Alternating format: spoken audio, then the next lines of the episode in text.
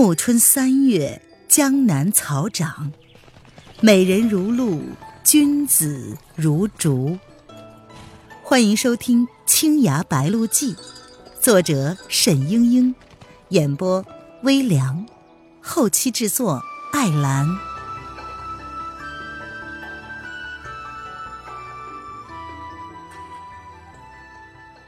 第三十二章。洞庭雪舞。沈轩走着走着，忽然听到杨氏的声音：“我就是不明白，你为什么不收轩儿做徒弟呀？”沈轩突然一凛，他知道已经走到了吴建之夫妇的窗外，他忍不住的竖起耳朵听了下去。吴建之却是道：“我知道。”听儿资质平平，小山一去，门中无人，轩儿却正好是一块好料。但是不让他习武，这是他母亲的意思。借口！你别忘了，轩儿是师傅唯一的孙子，当日师傅在的时候有多疼他呀！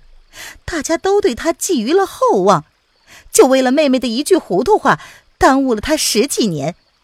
你还不赶快给他补一补，如何对得起师傅吗？江湖险恶，妹妹没有说糊涂话。正是江湖险恶，才要好好的习武啊！二师弟自尽三岁宫，死的是那么惨烈，难道轩儿不该为他报仇吗？哎，你不明白。哼，我明白。我怎么不明白？二师弟当年与妹妹怄了气，你们兄妹俩耿耿于怀，所以如今你就不肯教轩儿习武。沈轩心中大奇，自己父母不和，这倒是从未听说过的。师妹，你都在说些什么呀？毫不相干的事情吗？你总该信得过我，我这样做都是为了轩儿好。否则，我又怎么想把双娘嫁给他吗？正是，我还要问你，你今日为什么急急的就要把双娘嫁给轩儿？哎呀，我看轩儿人品不错，又救过双娘，双娘老是记着小山，也不是常理吗？哎，那又何必这么急嘛？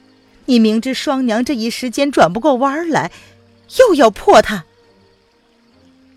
哎呀，一半也是为了轩儿。你不见卢道长的信中说，轩儿与天台宗的那个小妖女有些不清不楚吗？此事若是真的，这岂不是冤孽呀？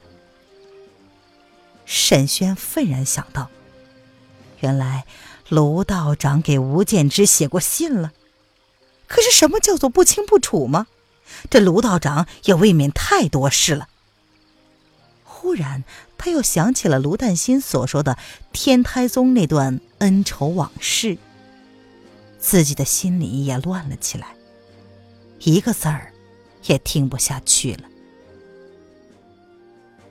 这一夜心情激荡，说什么沈轩也是睡不着了。一会儿想到吴建之的冷漠暧昧，一会儿卢淡心的话又反反复复的在脑海之中翻腾。他本来早已打定主意，不料一旦被人触动心弦，还是管不住自己的思绪。听听窗外，已经四更了，实在是耐不住了，抽出了臂上的长剑，冲到院子里，舞弄了一会儿。沈轩练的却是蒋灵谦教他的梦游剑法，这套剑法轻灵快捷。数完之后，似乎心情真的舒爽了许多。可是蒋连谦没有来得及教完他，只到了“唯绝时之枕席，是向来之烟霞”，练到这里戛然而止。心中总有不足之意，只好再来一遍。如此几个夜晚，沈轩都在院子里悄悄的练习梦游剑法。直到练得精疲力竭为止。如此一来，倒不会睡不着觉了。谁知这一夜，他方练完一遍梦游剑法，就听见吴建之在背后说：“很不错的剑法吗？”沈轩回过头来，“呃呃呃，舅舅取笑了。”吴建之宽厚的笑了笑，抚着沈轩的肩膀说：“你跟我过来。”沈轩跟着舅舅转了几道门，却来到湖边的一所亭子之中。放眼夜色中的洞庭湖，明月在天，繁星在水，烟波袅袅，潮浪如歌。胸中的尘埃都被一股豪情荡涤掉了。吴建之说：“轩儿，你知道这碑文的来历吗？”沈轩早看见亭子中间是一块古旧的石碑，上面刻有诗句，遂念道：“呃，小时候，爹爹对我说起过，这碑文中有一套剑法。”爹爹最早就是靠这剑法成名的。吴建之点了点头。嗯，不错。朝游北海，暮苍梧，袖里青蛇，胆气粗。三醉岳阳人不识，浪吟飞过洞庭湖。当年江湖上传得沸沸扬扬，说这碑文是吕洞宾留下的真迹。原是一个谜语，暗着一套纯阳剑法，只是无人解得出。有人说剑法藏在北海，有人说在广西，都不尽实。当时仙师也如你现在一般年轻。发誓走遍天涯海角，也要找到这套剑法。他走了好几年，足迹遍及长江两岸，也经历了不少的江湖艰辛，但是始终没有找到这个剑法。最后，他又回到洞庭湖来，再看这石碑，忽然福至心灵，顿悟出了。其实这剑法并没有藏起来，就摆在了这石碑上。轩儿，你跟我来。吴建之带着沈轩到了三翠宫前面的一间大厅里，灯烛一盏一盏点亮，一时间大厅里灯火通明。屋子里空荡荡的，没什么家具，四面墙上。却是满满当当的写满了大字。沈轩细细的看去，多是临摹古代名作，有王羲之的《快雪时晴帖》，如清风出岫，明月入怀；有颜真卿的《麻姑仙坛记》和《大唐中兴颂》，金力刚健，雄秀独出。最精彩的。是临摹怀素的自叙帖，真是落纸烟云，随手万变，观之颇有超尘出世、逍遥自在之感。沈轩早就知道，吴建之在三醉宫洞庭四仙之中号称书仙，书剑合一，以一手卓绝的书法剑术名满江南。这里想来就是他练功房了。临摹不算，他却是想看看吴建之自己的字写的怎么样。却见南面的墙壁上零零散散的写了几幅诗，诗句算不得大雅，不过笔力着实是令人叹服。吴建之所学书法，沿袭了颠章醉素一脉，走笔潇洒如意，但。抑扬顿挫之间，又隐隐然的刚劲不挠，有面折停争之风。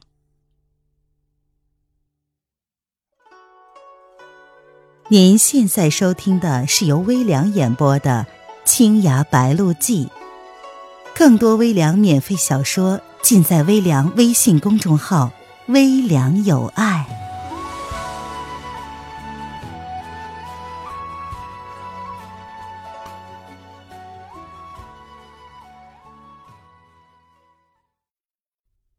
飘风骤雨君飒飒，落花飞雪何茫茫。沈轩还在暗暗惊叹，吴建之却是知道。轩儿，你能把那首诗写一遍吗？沈轩听罢，提起笔来，在那面南墙上写了一遍，凭着记忆，把一笔一画都描摹得十分逼真。吴建之细细的看过之后，才道：“呵，你果然是聪明啊。”当年我拜师之后练的第一门功夫就是临摹这碑文，我可足足学了半年才可见形似。你第一次写它，就能体会到这碑中剑法的要义在于无拘无束，而又处处随缘。可见呐，书读多了，连武技都是可以融会贯通的。什么是武技啊，舅舅？这不是碑帖吗？难道吕洞宾的剑法是用文字的笔画表现出来的？哈哈，不错，吕洞宾将他的绝世剑法融入这二十八个字当中，告知天下，只待有缘人来识别。你看这些字，点为侧。如鸟翻人而下，横为勒，如勒马之用缰；竖为弩，用力也。挑为斫，跳冒与乐同。左上为侧，如用马之鞭；左下为略，如臂之经发；右下为折，裂声。谓之者，右上为浊，如鸟之浊物。笔画之间的气韵流露，又暗示了剑招之间力量的运用和转换。呃，可是这样来记录一套剑法，毕竟是太隐晦了。哈 哈所以，有的人看得出，有的人看不出。有的人看出的多，有的人看出的少。仙师也是在江湖上阅历已久，才明白了其中的奥秘。这就看个人的领悟了。炫儿，你的领悟是什么呀？沈轩盯着墙上自己写下的字，默默的想了一会儿，然后以毛笔为鉴。照着笔画将那诗演练了出来。胡建之看完，点点头。他说：“不错，你所看出的剑法与先师总结的大体相类，只不过轻巧有余，厚重不足。你看我练一遍。”吴建之的动作很慢，让沈轩看清楚每一招的细节。他的剑招平正端庄。进退有度，十足的名家风范。沈轩看完之后，自己照着练习。吴建之在一旁指点，用力的诀窍，务求每一个动作都一丝不苟。如此练了半夜，不知不觉天也快亮了。吴建之说道：“这碑文上的剑法是洞庭剑法的入门功夫。”后来，沈醉在此基础上又创立了几套剑法，各有特色，但都是以此剑法为根基的。吴建之知道沈轩另学过洞庭宗的三套剑法，就让沈轩练来看看。沈轩这三套剑法是岳秀宁教的，又经过玄武湖畔那个王师兄的指正，自己练习了这些日子，已经是小有成就。吴建之看了之后，又提点了他几句。沈轩又要吴建之多教他一些。吴建之笑了笑：“哈，闹了半夜，你是年轻人，自是不妨。我可是乏了，明日我再继续教你吧。沈轩谢过，忽然道：“舅舅收我为徒不好吗？”吴建之沉下脸来，他说：“轩儿，你可知我为什么要教你？”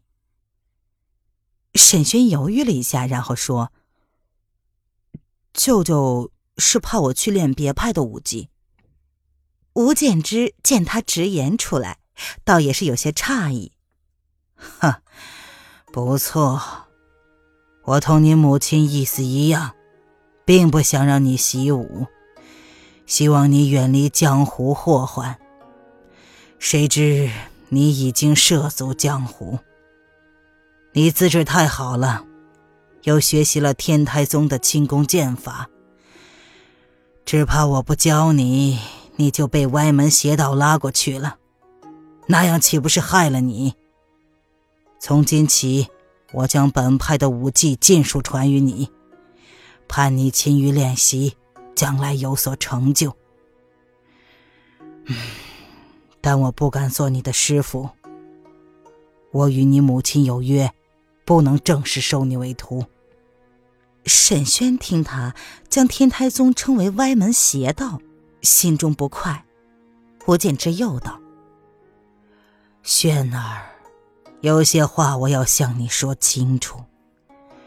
武技不是心中一时热情弄出的儿戏，也不是简简单单的行侠仗义、游剑江湖。你既然学了武技，从此是是非非都要有所担当，将来或许还要为他。付出代价。沈轩盯着吴建之的脸，那脸上的表情深不可测。从那天起，吴建之就以洞庭宗的入门功夫相授，教沈轩调神练气，再学拳法、掌法和洞庭剑术。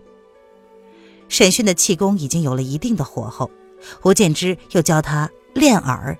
练眼、发射暗器等等功夫。